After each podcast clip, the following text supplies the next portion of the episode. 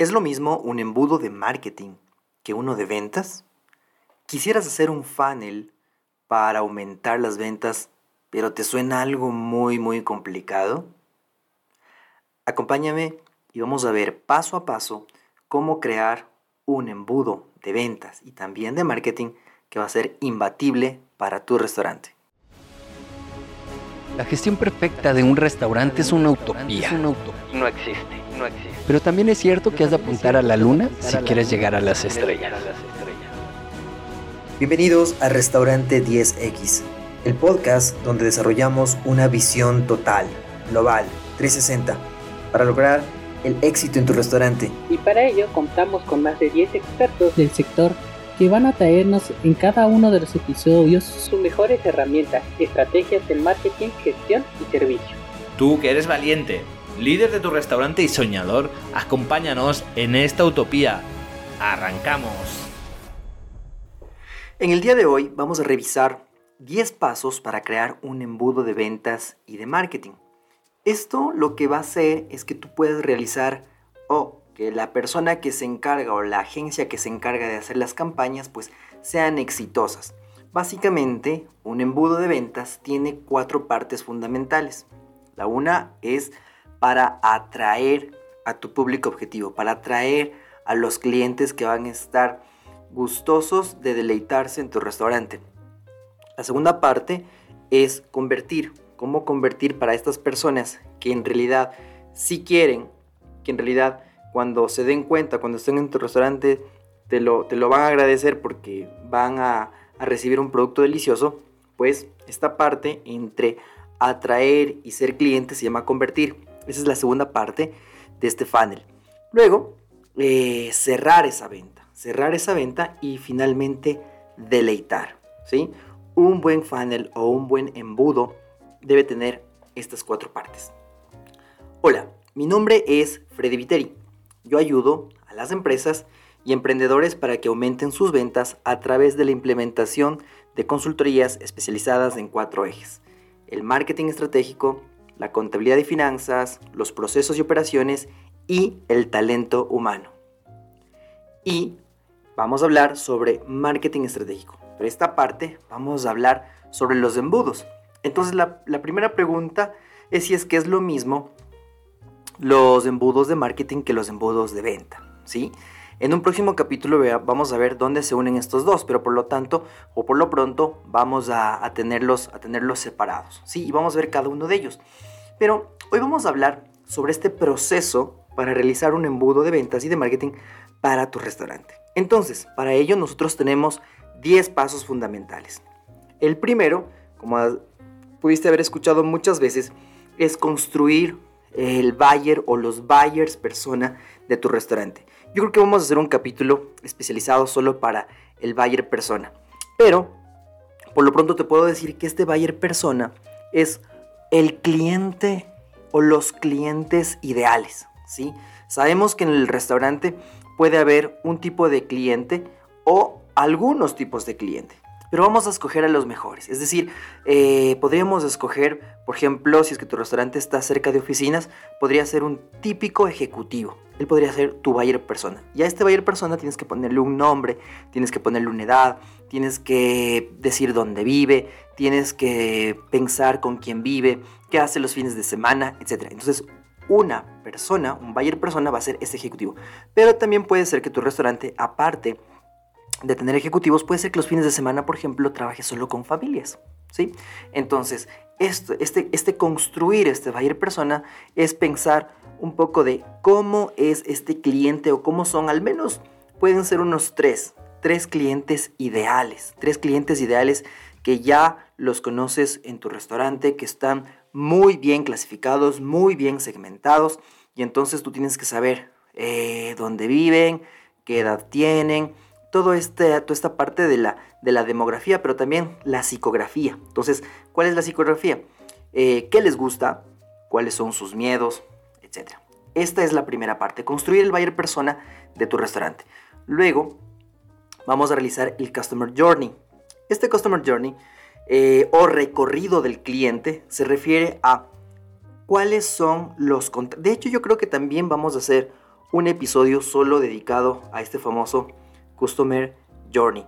¿Sí? Pero por lo pronto, lo que, lo que debemos saber es que en este recorrido es desde que, por ejemplo, un cliente abre una aplicación, ¿no es cierto?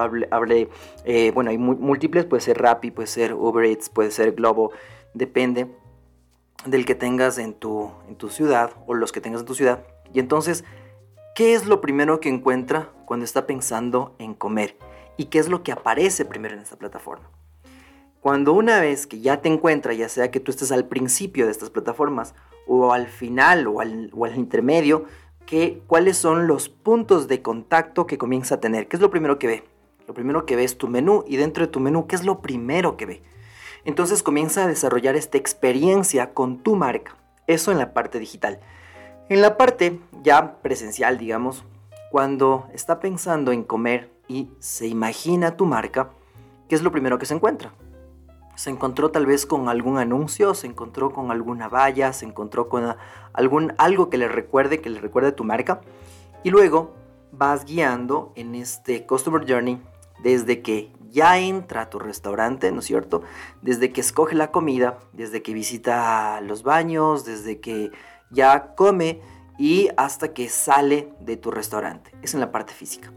Entonces, en resumen, este recorrido del cliente es cada vez que tiene un punto de contacto con tu marca, desde que se lo imagina hasta luego de que ya comió. Inclusive a veces basta luego, ¿no? Porque cuando algunos restaurantes tienen, por ejemplo, una base de datos, ya sea un restaurante grande o pequeño, puede tener una base de datos donde eh, sepa cuándo es el cumpleaños de, tus clientes, eh, dónde vive, ah, cuál es su teléfono, etc. Entonces ahí puedes inclusive hacer que el Customer Journey sea todavía más largo.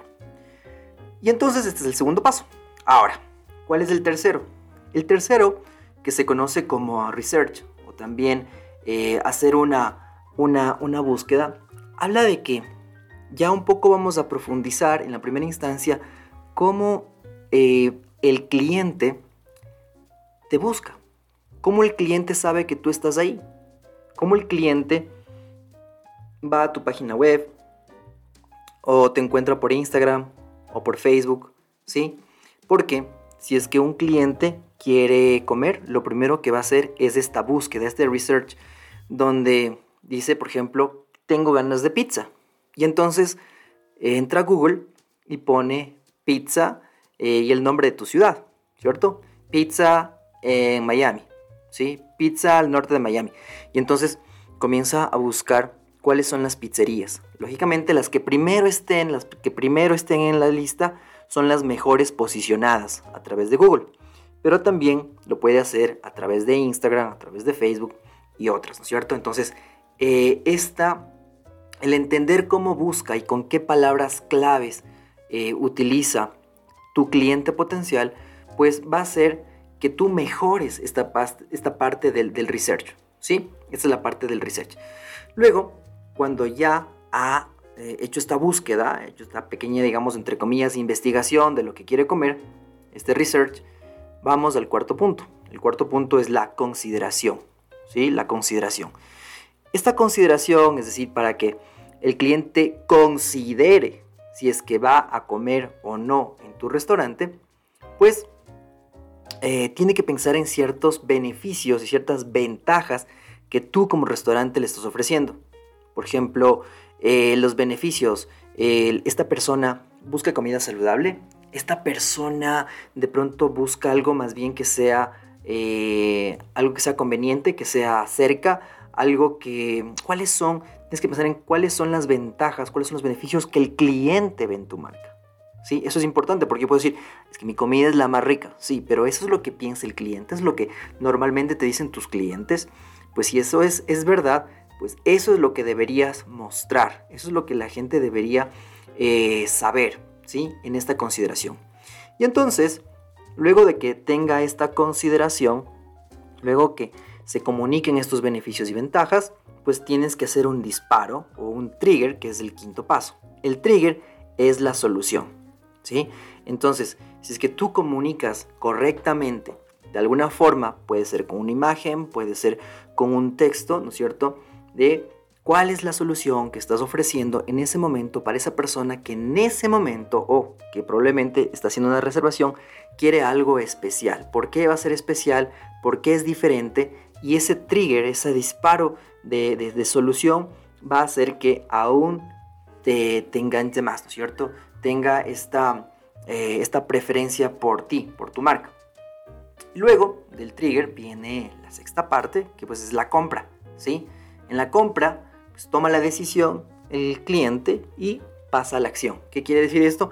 Que en este momento eh, ya escogió los platos y pues hizo la compra. En este momento quiere decir que eh, entró a tu restaurante y pagó. Esa es la compra. Luego, el séptimo paso es la retención.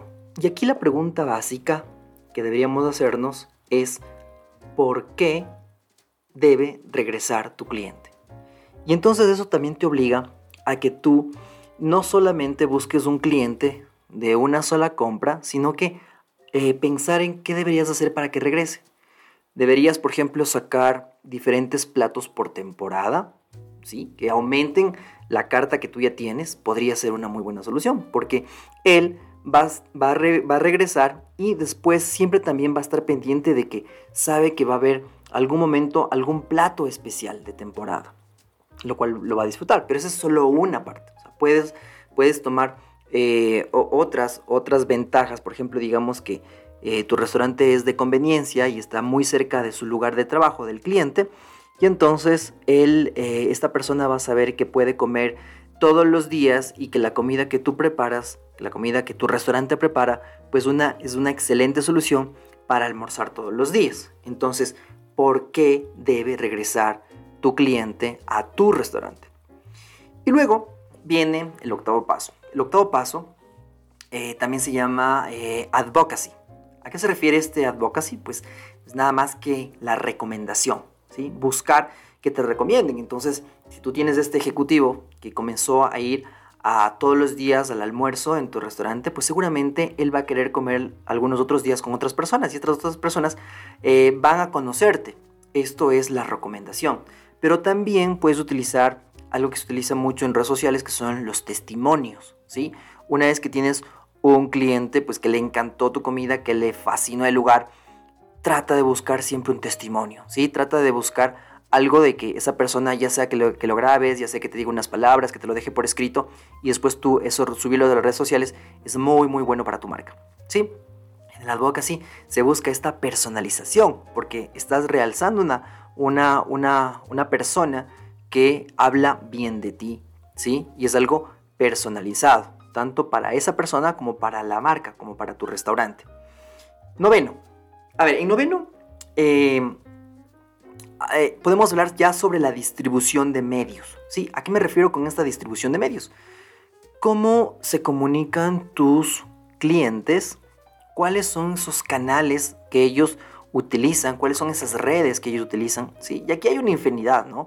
Puede ser, por ejemplo, y no, no todos, ni la mayoría de restaurantes utilizan, por ejemplo, el email marketing. ¿Qué te parece, por ejemplo, mandarle correo? De pronto, si ese mismo ejecutivo, algún momento tú te da el correo, y de hecho sería muy bueno que te lo dé desde el principio en la factura, pero si te da, es probable que tú puedas enviarle correos acerca de las próximas promociones, acerca de los próximos lanzamientos, platos, etc.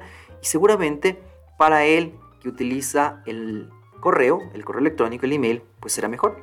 Y bueno, también hay otros, ¿no? Utilizar, por ejemplo, hablábamos de Google, donde tenemos los AdWords, que no es otra cosa que buscar esas palabras claves para que puedan utilizarse mientras el cliente está buscando algo que esté relacionado con una necesidad y que tu restaurante la puede eh, satisfacer.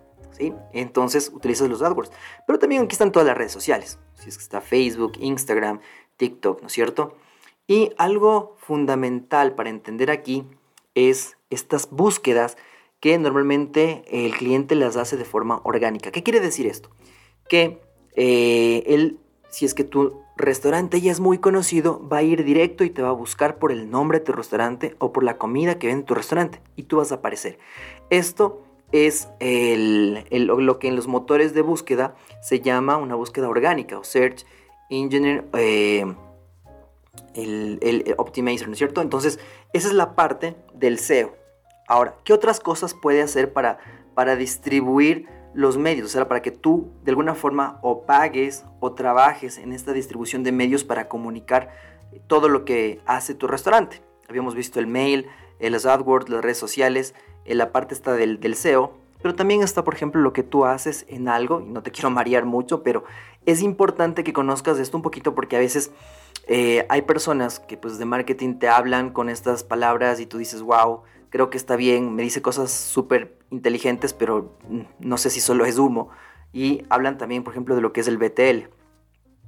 Cuando hablamos de BTL, hablamos de un marketing que se puede hacer en, un lugar, eh, en este caso, por ejemplo, en tu restaurante. Digamos que tú estás especializado en comida del mar, ¿ya? Y entonces el fin de semana hay un personaje que está disfrazado, por ejemplo, de cangrejo y comienza a hacer que la gente entre, ¿sí? Esa es una campaña que, se llama BTL, ¿ok? Pero también imagínate que tu restaurante comience a sacar, eh, que tenga su página web o que simplemente haga blogs, o dentro de su página web tenga blogs, o que simplemente haga blogs donde habla de por qué el estilo de comida mediterránea es mejor y más saludable, o por qué es más delicioso cierto tipo de plato que otro. Y entonces también ahí estás creando otra, otro canal para poder de alguna forma distribuir el contenido de tu restaurante. ¿Sí? Esa es la distribución de medios, todo lo que tiene que ver con todo esto. Y finalmente, el, décimo paso de este proceso, pues lógicamente es el monitoreo, ¿sí? Es decir, a ver si es que yo, o si es que el dueño del restaurante puso, colocó dinero en redes sociales o en este mismo email marketing, eh, qué funcionó y qué no funcionó. Es decir, consiguió conversiones o no siguió conversiones. De toda la gente que vio el anuncio, de toda la gente que vio tu post de Facebook, cuántas personas dieron likes, cuántas personas interactuaron, cuántas personas comentaron. Eh, esta parte del monitoreo es muy importante en función de las redes sociales, pero también hay otra parte. ¿Cuántas quejas estás teniendo? ¿Cuántas felicitaciones estás teniendo? ¿Y cómo están esas pruebas de campaña AVE? ¿Qué son estas pruebas de campañas AB?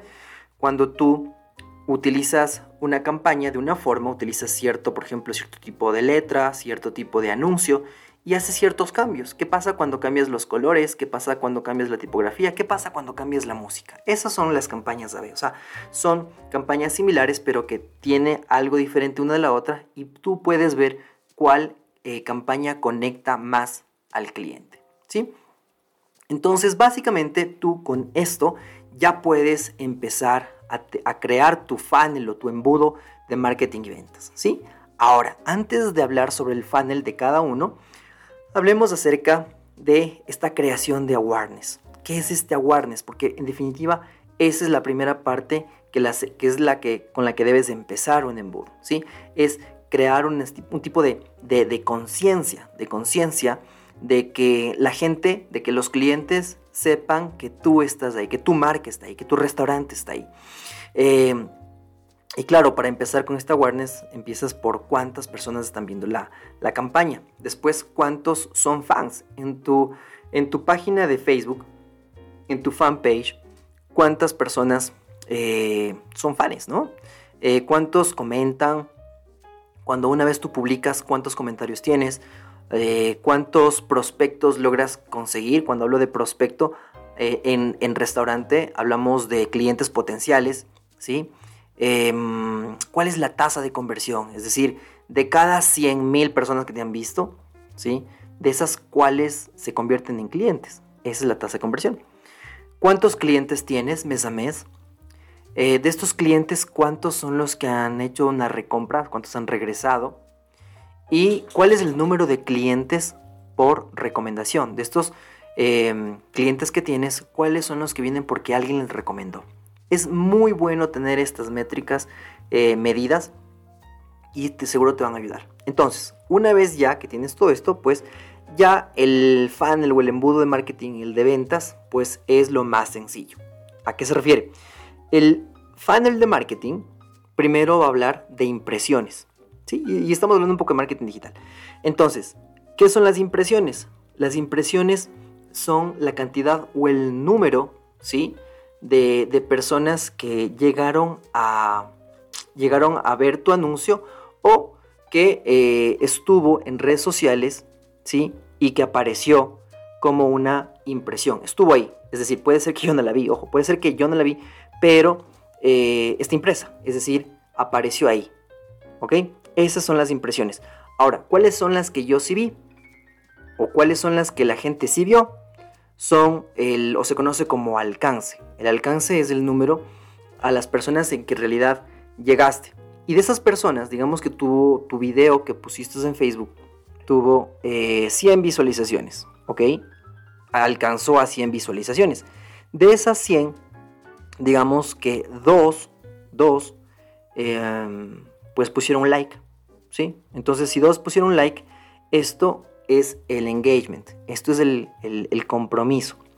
Pero, digamos que tú estabas sacando una oferta en ese video y tenían que hacer un clic para poder eh, revisar, analizar esa oferta. Entonces, luego de que viene, tienes las impresiones, tienes el alcance, tienes el engagement, luego tienes los clics. ¿Cuántas personas hicieron clic? Y digamos que las personas que hicieron clic, de esas personas, una hizo clic. Y esa persona que hizo clic, ¿sí? Tenía que llenar un formulario, ¿sí? De reserva, etcétera, para tu restaurante. Pues de ahí, digamos que esa misma persona eh, pues generó esa reserva, ¿sí? llenó sus datos y, generó la reserva, entonces esta persona se convierte ya en un lead, en un lead. Después seguramente alguien le puede comunicar y decirle, gracias por la reservación, por favor confirmenos su asistencia un día, unas horas antes, y eso se transforma finalmente en una compra. Este es el funnel de marketing para un restaurante, ¿cómo lo puedes hacer? Ahora, ¿cuál es la diferencia con el funnel de ventas? El funnel de ventas empieza por el número de visitas que tienes en una plataforma, ¿sí? El número de, visitas eh, que se tiene por diversas plataformas de comida, por tu propia plataforma, por tu página que tienes de tu restaurante, página web o una landing page. ¿Cuál es la diferencia entre una página web y una landing page? La página web es mucho más robusta, tiene muchas más cosas y la landing page por lo general solo tiene eh, algo para accionar, algo para comprar directamente. De pronto tiene un menú y directamente la gente va y compra, ¿sí? Entonces, ah, ¿cuáles son las partes de este funnel de ventas? Como habíamos visto, la primera son las visitas que se tiene. Luego, ¿cuáles de estas visitas cuántos prospectos se tiene, cuántas reservas se tiene para tu restaurante, cuántas personas o cuántos clientes potenciales se tiene de estas personas que han visitado. Y de aquí, la tercera parte son los leads, cuántos leads se generan, ¿sí? Cuántas personas, aparte de que están interesadas, pues son estos clientes ya muy potenciales que realmente están listos para hacer la compra y solo necesitan de pronto un, eh, un disparo, un trigger, ¿no es cierto? Y de acá, en realidad, ya viene la tasa de conversión de todas las personas cuáles realmente visitaron o compraron tu restaurante. Y luego, claro, viene la compra y la recomendación. Entonces, en resumen, el funnel de marketing y el funnel de venta está muy relacionado, pero no es lo mismo. No es lo mismo. Escríbenos ahora en Instagram a restaurante 10x si es que tienes alguna duda, si es que tienes alguna idea diferente, si es que te parece o si es que no te parece. Y eh, algo que te puede ayudar también mucho es escuchar, por ejemplo, el, el, episodio 114, que es de marketing digital para restaurantes, y también une con estos ecosistemas digitales.